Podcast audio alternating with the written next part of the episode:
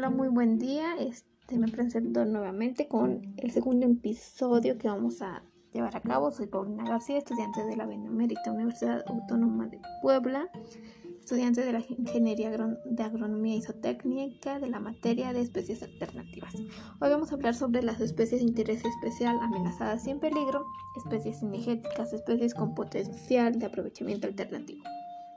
Las especies en riesgo son aquellas que sus poblaciones han ido disminuyendo debido a actividades humanas como la transformación de su hábitat, la sobreexplotación, interacciones con especies invasoras, efecto de la contaminación al punto que se considera necesario protegerlas. En México se utilizan cuatro categorías para las especies que se encuentran en riesgo, publicadas en la norma 059.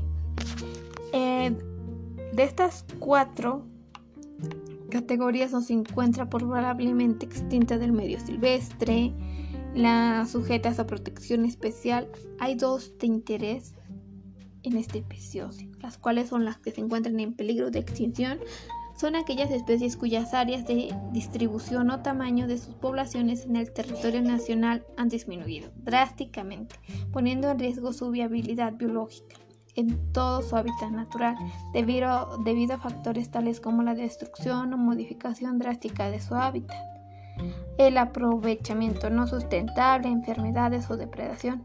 Y otra categoría importante son las amenazadas, que son aquellas especies o poblaciones de las mismas que podrían llegar a encontrarse en peligro de desaparecer a corto o mediano plazo si se sigue operando los factores que inciden negativamente en su viabilidad, al ocasionar el deterioro o modificación de su hábitat o disminuir directamente en el tamaño de sus poblaciones. Dada la riqueza y diversidad de las especies faunísticas a nivel mundial, donde tenemos como primer lugar a una gran variedad de reptiles, eh, también a mamíferos, angiospermas, en anfibios y en aves, de su medio ambiente y en ecosistema, México ofrece una gran ventaja. ¿Por qué? Porque es un país megadiverso, encontramos una gran variedad de animales. La cinegética como producto turístico es una actividad de gran importancia por el alto número de, de participantes y por los beneficios económicos que genera a través de prestaciones de servicios logísticos al cazador.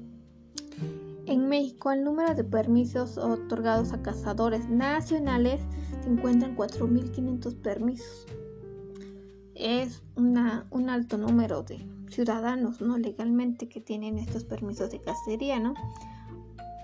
Pero también hay permisos para extranjeros, que son 18.500. Aunque en la actualidad puede haber que haya más, ¿no? Este, pero todo esto se debe de estar mente registrado pero de una forma legal, ¿no? ¿Por qué? Porque es motivo para conservar y aprovechar de una forma racional la fauna silvestre, ¿no? De interés energético. Y todo esto debe estar regulado a través del Instituto Nacional de Ecología, el marco legal que rige la cacería deportiva que se les da las siguientes leyes, la Ley General de Equilibrio Ecológico y Protección Ambiente, la Ley Federal de Caza, la Ley Federal de Derechos, la Ley Federal de Armas de Fuego y Explosivos. Y todo este marco normativo es de un marco institucional del turismo cinegético que debe de apoyarse en el programa de conservación de vida silvestre y diversificación productiva al sector rural de la Semarna. La finalidad de este programa es establecer incentivos para la configuración de interés públicos y privados en favor de la conservación y abrir así nuevas oportunidades de generación de ingresos, de empleo y de una gran variedad de conservación del hábitat para la vida silvestre en las áreas rurales. Estos sectores que son beneficiados con esta actividad podemos encontrar el turismo. ¿Por qué? Porque cualquier turista va a querer un lugar donde dormir, donde están los hoteles, un hospedaje. Y pues obviamente también pues necesitan comer, ¿no? Entonces son restaurantes tanto locales privados. También genere, genera ingresos por permisos y licencias, ¿no? Y al sector este agrario pues se generan este, algunos ranchos, algunas UMAS, ¿no? Y esto apoya a la actividad económica tanto regional y local. Reactiva la producción agropecuaria, constituye al sector rural y contribuye al rescate de especies amenazadas o en peligro de extinción a través de programas adecuados en la recuperación, además de la conservación y uso sustentable de sistemas y su biodiversidad en el, en el desarrollo. ¿Quién está ofreciendo este, estos programas de cinegética o dónde los podemos encontrar? Pues en en algunas humas, en algunos criaderos, ranchos cinegéticos y estos son predios de gran extensión cuya finalidad en la reproducción, investigación y repoblación con fines de aprovechamiento cinegético de la fauna silvestre. Todo esto presta servicios por la por las, los trámites de los permisos, el transporte, el hospedaje, la alimentación, la asistencia cinegética, entre otras podemos encontrar también que esta, ah, esta actividad cinegética se encuentra en todo el territorio mexicano, pero algunos estados son de más sobresalientes, ¿no? Donde podemos encontrar a Coahuila, Nuevo León, Sonora, Tamaulipas, Baja California. Son los más sobresalientes con esta actividad cinegética. Las especies con mayor demanda cinegética en México la casa de especie está sujeta al calendario cinegético por temporada emitido anualmente por la Secretaría del Medio Ambiente, Recurso, en donde podemos ver que estas especies con mayor demanda cinegética aquí en México se encuentran este, sujetas a un calendario. Tenemos que tomar en cuenta que todo esto está regido por temporadas, ¿no? por la semana donde está emitiendo este por temporada un calendario en donde podemos establecer la duración, la época, las especies que se pueden cazar en determinado tiempo, en determinados meses del año, porque no, no todo el año se puede este, poner esta práctica, ¿no? También dependiendo de la especie, ¿no? Las épocas y los los, los límites diarios de posesión que se encuentran. Entonces algunos permisos que podemos encontrar muy, muy, muy, este, que se otorgan, se encuentran por clasificaciones, ¿no? Entonces la, la clasificación 1 corresponde a aves acuáticas, patos, gansos.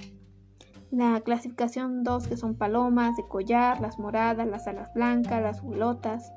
Este también eh, la clasificación 3 son otras aves, ¿no? La codorniz, la agachona. Eh, la 4 son pequeños mamíferos, un tlacuache, un armadillo, un coyote, un mapache, una ardilla. Este, la licencia o la clasificación 4 son los limitados, que estamos este, un faisán de collar, un guajolote silvestre, los pavos, el gato montés, un puma, un pecari de collar, el venado, un borrego, un jabalí, y los labios blancos, la zorra gris, ¿no? Y, en los especiales encontramos este un borrego cimarrón, este también el venado pura de Sonora, un venado de cola blanca tejano, entonces no no todo es tan tan este tan factible como se menciona. ¿Por qué? Porque también encontramos algunas problemáticas con este turismo cinegético porque se practican de formas irregulares algunos incumplimientos los trámites, también la intervención de armas que, a veces no nos está llevando a cabo. También este, he escuchado que en algunos lugares también se practica esta actividad pero de forma ilegal. Entonces se debe de estar este, monitoreando, supervisando constantemente estos lugares porque si no se hace así, también puede haber incumplimiento y hay que respetar este el calendario, el calendario que está emitido en cada este en cada estado, ¿no? Por las temporadas en donde se puede llegar a cazar o a practicar esta actividad dependiendo de la especie, porque no, no todo el año se puede estar practicando esta actividad. Hay que tomar en cuenta que la población también debe de crecer. Entonces en determinado tiempo también se debe estar controlando para, no, para que no haya una sobrepoblación. Pero hay que tomar en cuenta que sí nos trae algunos beneficios para algunas comunidades que viven cerca de, del hábitat de estos animales y para que no haya deterioro del hábitat y estos se vean amenazados y, que se vaya perdiendo y que estos animales ya se encuentren en peligro o amenazadas, es importante la conservación de dichas especies y también a la reintroducción de estas mismas, ¿no? Estando controlando, supervisando y con ello aprovechar, aprovechar también lo que nos da la naturaleza. Como esta actividad también nos trae beneficios y contras, ¿no? pero es mejor que sea legalmente. Y como había mencionado, estas especies de interés especial hay que cuidarlas, hay que promoverlas para su conservación y también obtener algunos recursos, pero hay que ser razonables, no, no estar abusando tanto de, de estos animales, ¿no? Todo tiene su límite, no hay que haber una, no debe de haber una disminución drástica de estas especies, o sea, todo, todo debe estar controlado. Y también se que las personas encargadas de supervisar que se rijan a las leyes establecidas, que monitoreen, es un